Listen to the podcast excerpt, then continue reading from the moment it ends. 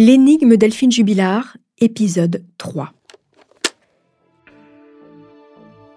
Six mois après la disparition de Delphine Jubilard à Cagnac-les-Mines, toujours aucune nouvelle de la jeune infirmière. Pour ses proches, l'espoir a laissé place à une forme de résignation. Mais ils veulent savoir qui lui a fait du mal. Peu avant sa disparition, la jeune femme s'apprêtait à quitter son mari, Cédric Jubilard, suspect aux yeux des enquêteurs. Depuis la disparition, c'est vrai que l'homme n'a rien d'un mari éploré. Il ne cherche pas sa femme, il a repris le travail, les soirées entre copains et les conquêtes féminines, au point de s'afficher fièrement avec sa nouvelle compagne Séverine sur les réseaux sociaux. Mais pour combien de temps encore? Vous écoutez Homicide, je suis Caroline Nogueras.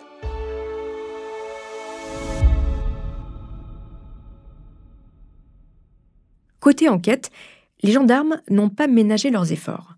En six mois, ils ont procédé à 2500 actes et procès-verbaux et à une quarantaine d'expertises. Un travail colossal, d'où il ressort des témoignages qui accablent Cédric Jubilard. Celui de Louis d'abord, le fils du couple, six ans au moment des faits, qui dit avoir entendu ses parents se disputer la nuit de la disparition, et des voisins qui ont aussi entendu des cris. L'affaire va donc connaître un nouveau rebondissement. Mercredi 16 juin 2021, à la sortie d'Albi. La chaleur est écrasante. Cédric Jubilard s'apprête à prendre sa pause déjeuner sur un chantier. Les gendarmes de la section de recherche de Toulouse débarquent à plusieurs. Ils viennent cueillir l'artisan plaquiste. Devant ses collègues, Cédric est menotté, mais il ne semble pas surpris. Il garde même le sourire. Il est emmené directement dans les locaux de la gendarmerie de Gaillac, où il est placé en garde à vue sur commission rogatoire des deux juges d'instruction chargés de l'enquête pour enlèvement et séquestration. Les enquêteurs n'ont qu'une idée en tête, obtenir des aveux de celui qu'ils considèrent comme le suspect numéro un. Pas moins de dix gendarmes sont réquisitionnés pour faire parler le suspect, des enquêteurs et des analystes du comportement du renseignement criminel de la gendarmerie. Tous vont le scruter dans les moindres détails.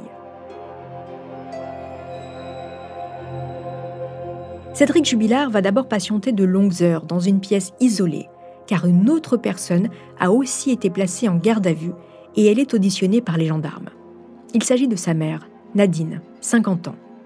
Le compagnon de Nadine est également entendu et leur pavillon à Carmaux a été perquisitionné un peu plus tôt dans la journée. Tous les enquêteurs ont donc les yeux rivés sur le clan Jubilard. Savent-ils quelque chose? Couvrent-ils Cédric?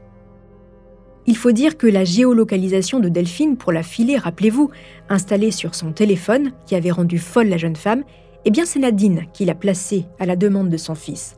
Les gendarmes le lui rappellent. Mais elle se défend, expliquant qu'elle a fait cela pour aider son fils et lui prouver que Delphine ne le trompait pas. Le même jour, le pavillon de Séverine, la nouvelle compagne de Cédric, celle avec qui il s'affiche désormais sur les réseaux sociaux, est aussi perquisitionné l'intérieur de sa maison et son jardin entièrement fouillés. Mais cela ne donne rien. La quadragénaire est entendue en audition libre, puis relâchée. Dans les locaux de la gendarmerie de Gaillac, les heures passent et les enquêteurs livrent à la mère de Cédric les témoignages qu'ils ont recueillis durant les six derniers mois, de quoi créer le doute chez cette femme qui semble ébranlée par la situation. Écoutez le témoignage de son avocate, maître Jessica Chefaroudi, qui témoigne dans le documentaire de Nicolas Delabarère sur BFM TV. Avec le rythme des auditions, avec tout ce qu'elle a entendu, évidemment qu'elle finit par se dire voilà, si de toute façon on, est là en garde à vue, si les enquêteurs me racontent tout ça, euh, s'ils sont aussi persuadés que, c'est Cédric, oui, ben forcément c'est lui. À 22h30, les gendarmes organisent une confrontation entre Nadine et son fils Cédric en présence de leur avocat. Nadine supplie son fils de dire la vérité. Cédric lui répond qu'il n'a rien fait. Après 48 heures de garde à vue, la mère de Cédric ressort de la gendarmerie, libre. La garde à vue de l'artisan plaquiste est loin d'être terminée. Une par une, les gendarmes vont abattre leurs cartes. D'abord, la déclaration de son fils sur la dispute de ses parents. Jubilard rétorque qu'il a pu se tromper dans les dates. D'autres éléments intriguent les enquêteurs. Cédric passe beaucoup de temps sur son téléphone et ne l'éteint jamais. Or, La nuit du 15 au 16 décembre, il le coupe de 22h à près de 4h du matin. Pour quelle raison? Et puis, après les 180 appels sur le portable de Delphine la nuit de sa disparition, Cédric ne tentera plus jamais de joindre sa femme. Pourquoi? L'hypothèse des enquêteurs est celle-ci. Cédric intercepte les conversations entre Delphine et son amant. Il entre dans une grande colère, le couple se dispute violemment, puis Cédric tue sa femme. Pour les enquêteurs, c'est un féminicide. Si les gendarmes pensent s'approcher du scénario, de nombreuses questions restent en suspens. Dans l'hypothèse où Cédric Jubilard a bel et bien tué sa compagne, comment aurait-il pu agir ce soir-là sans laisser la moindre trace derrière lui, à l'intérieur de son domicile comme à l'extérieur Et puis, comment aurait-il pu se débarrasser du corps de sa femme dans un laps de temps assez court, sans se faire repérer, alors que sa maison est en plein cœur d'un lotissement où les maisons sont proches les unes des autres? Certains pavillons, comme celui de Michel, le voisin, donnent directement sur celui des jubilards. Quoi qu'il en soit, pendant toute sa garde à vue, Cédric ne flanche pas et réfute un par un les éléments à charge rapportés contre lui. La situation ne semble pas le déstabiliser. Les enquêteurs n'obtiendront de cet homme aucun aveu. Après 48 heures de garde à vue, les charges qui pèsent contre Jubilard sont suffisamment nombreuses selon les deux juges d'instruction. Elles décident de sa mise en examen. Le jeune homme quitte les locaux de la gendarmerie pour la prison de Cesse, au sud de Toulouse, où il est placé en détention provisoire. L'après-midi même, Dominique Alzeari, le procureur de Toulouse, donne pour la première fois une conférence de presse pour répondre aux interrogations que suscite cette affaire énigmatique. Effectivement, on se trouve sur une présomption d'homicide, euh, de crime, il existait des indices suffisants pour qu'il soit euh, matérialisé par la mise en examen qui a été notifiée aujourd'hui de M. Cédric Jubilard. Son épouse organisait progressivement leur séparation. Parmi les éléments qui intriguent les enquêteurs, il y a cette couette que Cédric aurait mise à laver juste avant l'arrivée des gendarmes. Écoutez le colonel Philippe Coué, commandant de la section de recherche de Toulouse, à ce sujet qui répond aux journalistes. En, fait, les, militaires du, groupement du Tarn, qui sont engagés par le, centre opérationnel après l'appel de M. Jubilard qui signale la disparition de son épouse, quand ils arrivent au domicile à 4h50, M. Jubilard est en train de mettre une machine à laver. Et dans le tambour de la machine à laver, il y a en fait la couette qui en fait est sur le, le canapé du salon, canapé sur lequel dort habituellement son épouse, avec laquelle il est en voie de séparation ce qui est, euh, comme le disait le monsieur le procureur euh, de la République, euh, assez étonnant compte tenu Dans le du contexte. et du déroulé des faits. On sait aujourd'hui que ce n'est pas la couette de Delphine qui se trouvait dans la machine à laver à ce moment-là. Cédric ne la passera à la machine que 35 heures plus tard. Toujours est-il qu'il envoie bien une machine avec du linge à 4 heures du matin au moment où sa femme vient de disparaître étonnant lorsque l'on sait que Cédric n'est pas très à cheval sur la propreté. Sa maison est sale et mal rangée lorsqu'il reçoit les gendarmes, et il est habillé d'un pyjama crasseux, selon les mêmes gendarmes. Parmi d'autres éléments, l'attitude de Cédric Jubilard après la disparition de sa femme intrigue les enquêteurs. Ce deuil si rapide, le fait de parler de son épouse au passé et de reprendre aussi rapidement une vie affective. Les mois passent et Cédric reste en prison. Il est placé à l'isolement et selon l'un de ses gardiens, le jeune homme a une attitude troublante. Il semble serein, avec presque une pointe d'arrogance. Joue-t-il un rôle? La cellule de Jubilard dispose d'un téléphone avec lequel il appelle régulièrement sa compagne Séverine. Il sort dans la cour, il fait du sport, il a un régime classique. Le 6 juillet 2021, Cédric est extrait de sa cellule pour être transféré au palais de justice de Toulouse. Ses avocats Maître Jean-Baptiste Allary, assisté de Maître Emmanuel Franck et Maître Alexandre Martin, ont demandé sa remise en liberté. Selon eux, leur client n'a rien à faire en prison. Les trois avocats vont jouer la carte de l'erreur judiciaire. Parmi leurs arguments, la fameuse couette que Cédric n'a en fait lavé que 35 heures après la disparition de sa femme. Si le jeune homme voulait cacher des preuves, pourquoi avoir attendu aussi longtemps pour la laver? Ou encore le témoignage de Louis qui n'a que 6 ans au moment des faits. Quel crédit lui apporter?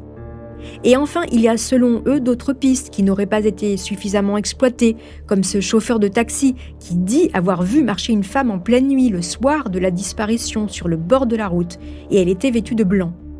Mais les arguments de la défense sont balayés. Cédric Jubilard retourne en prison. Systématiquement, les demandes de remise en liberté de l'artisan plaquiste seront refusées.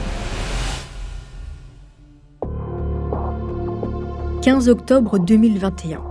C'est un interrogatoire serré qui attend Cédric Jubilard devant les deux juges d'instruction à Toulouse. Entouré de ses trois avocats, comme à son habitude, Jubilard est imperturbable et clame son innocence. Il dit ne plus supporter l'isolement. Les deux magistrates le mettent face à ses nombreuses contradictions, mais il a réponse à tout. Il repart en prison, affirmant qu'un innocent est derrière les barreaux. Le 3 décembre, Cédric sera à nouveau entendu par les deux magistrates.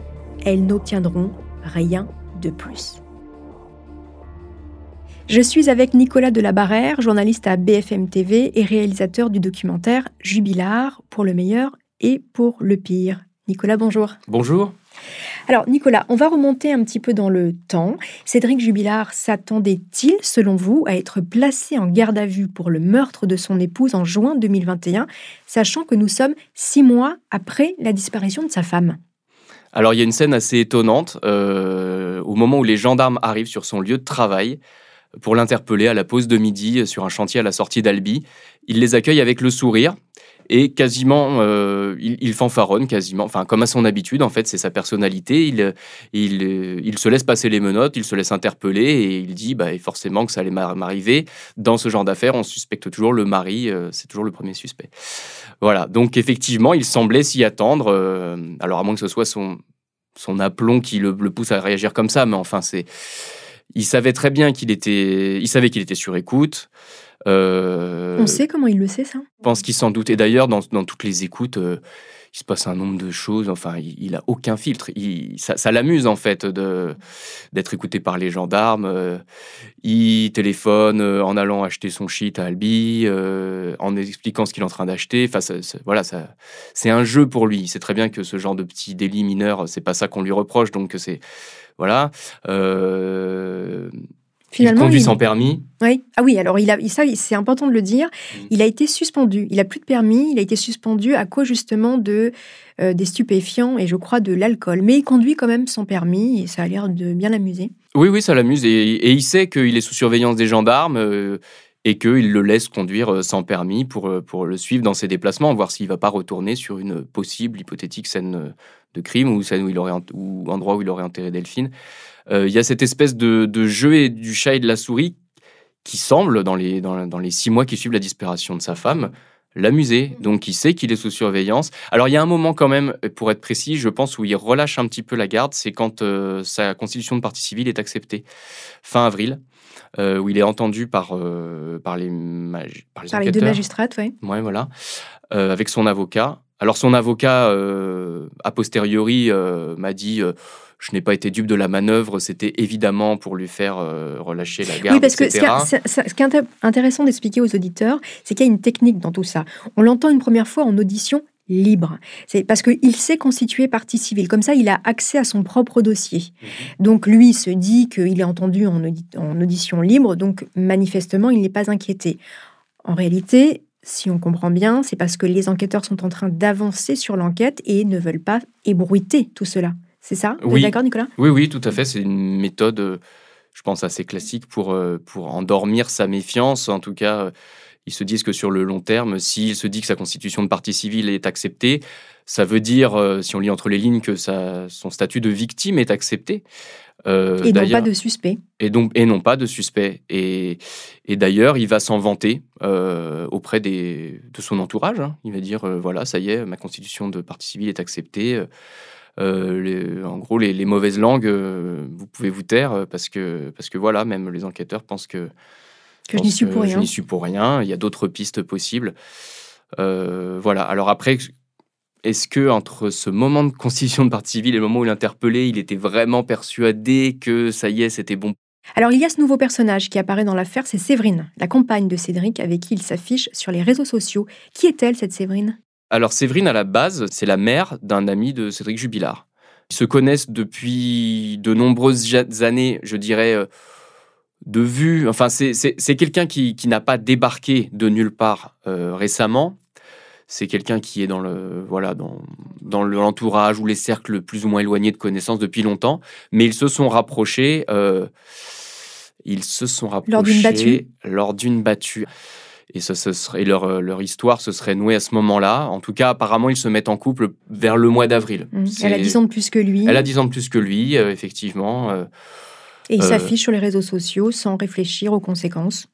Voilà, sans, sans, réfléchir au fait que ça peut évidemment heurter euh, tout l'entourage de Delphine. Euh, et il s'affiche pas que sur les réseaux sociaux, hein. c'est dans le village, euh, il passe en voiture avec lunettes de soleil. Ah il y a un côté, c'est le côté provocateur de, qui fait partie de la personnalité de Cédric Jubilard et elle a l'air de, voilà, d'apprécier ça. D'apprécier ça. Ils ont aucun aucun état d'âme, aucun, aucun complexe vis-à-vis de tout ça. C'est assez bizarre. Assez étonnant. Et elle aurait un sacré caractère, cette Séverine. Vous, vous me disiez quand on a préparé l'interview, elle a la menace de mort euh, facile. Euh, c'est vrai, ça? C'est ce que les gens disent sur place? Oui, c'est quelqu'un qui est très sanguin, euh, très nerveux. nous, avec nous, je dois dire que le contact est assez mal passé assez vite. en revanche, oui, ce qu'on peut dire, c'est comme Cédric Jubilard, elle n'est pas du tout, elle ne fait pas du tout profil bas. Mmh. Et jusqu'à récemment, euh, je dirais jusqu'à son placement en garde à vue, euh, elle a, euh, oui, elle a beaucoup menacé les gens qui, qui cassaient du sucre sur le dos de Cédric, c'est-à-dire qu'elle l'a défendu, elle l'a défendu. elle a dit il est innocent, et au-delà de dire elle je pense qu'il est innocent, elle est allée, elle est très active sur, sur Facebook et elle contacte les gens directement pour leur dire de se taire, d'arrêter de, de, casser du sucre sur le dos de Cédric Jubilard. Euh, voilà, elle fait. elle est très à l'aise, quoi. Elle est très, oui, elle, oui, oui, elle est, elle est très à l'aise. Non, mais c'est vrai que c'était pas facile, même avec les amis de Delphine, qui pourtant euh, avaient envie de parler. Mais je sais que ça faisait partie de l'équation, les réactions de Séverine, qui allait encore euh, venir faire un scandale. Donc, une fois qu'il part en, prison. c'est Séverine, qui, Séverine qui, qui gère la maison. Voilà, c'est Séverine qui gère la maison. Euh, qui fait des allers-retours. Euh, voilà, donc elle est présente dans le voisinage. Elle, elle n'habite mhm. pas à cet endroit-là, elle habite euh, à côté d'Albi, mais elle fait des allers-retours à Cagnac et donc elle est visible, présente. Et donc pour, pour les voisins, pour l'entourage de Delphine, oui, c'est quelqu'un qui fait partie du paysage et qui n'est pas forcément, enfin en tout cas pendant plusieurs mois, qui n'est pas forcément apprécié.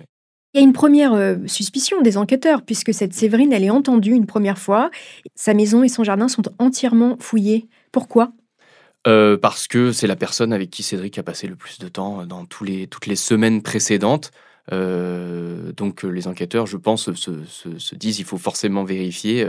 commencer par là, c'est un endroit où il a passé du temps. il s'est potentiellement confié à elle hors écoute téléphonique, forcément. Voilà, je pense qu'ils veulent savoir ce qu'elle a, ce qu'elle a à dire, hein, tout simplement. C'est ce qu'on développera dans l'épisode 4. Merci beaucoup Nicolas de la Barrère. Je rappelle que vous êtes journaliste à BFM TV et que vous enquêtez sur cette affaire depuis plusieurs mois. Merci beaucoup. Merci à vous.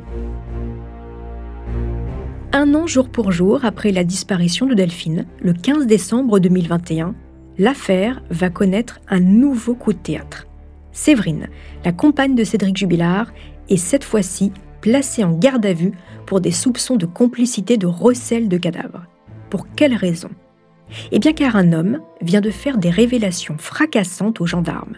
Des révélations qui impliquent directement Cédric Jubilard dans le meurtre de sa femme, mais aussi sa nouvelle petite amie Séverine. Il s'appelle Marco, il est l'ancien voisin de cellule de Cédric Jubilard.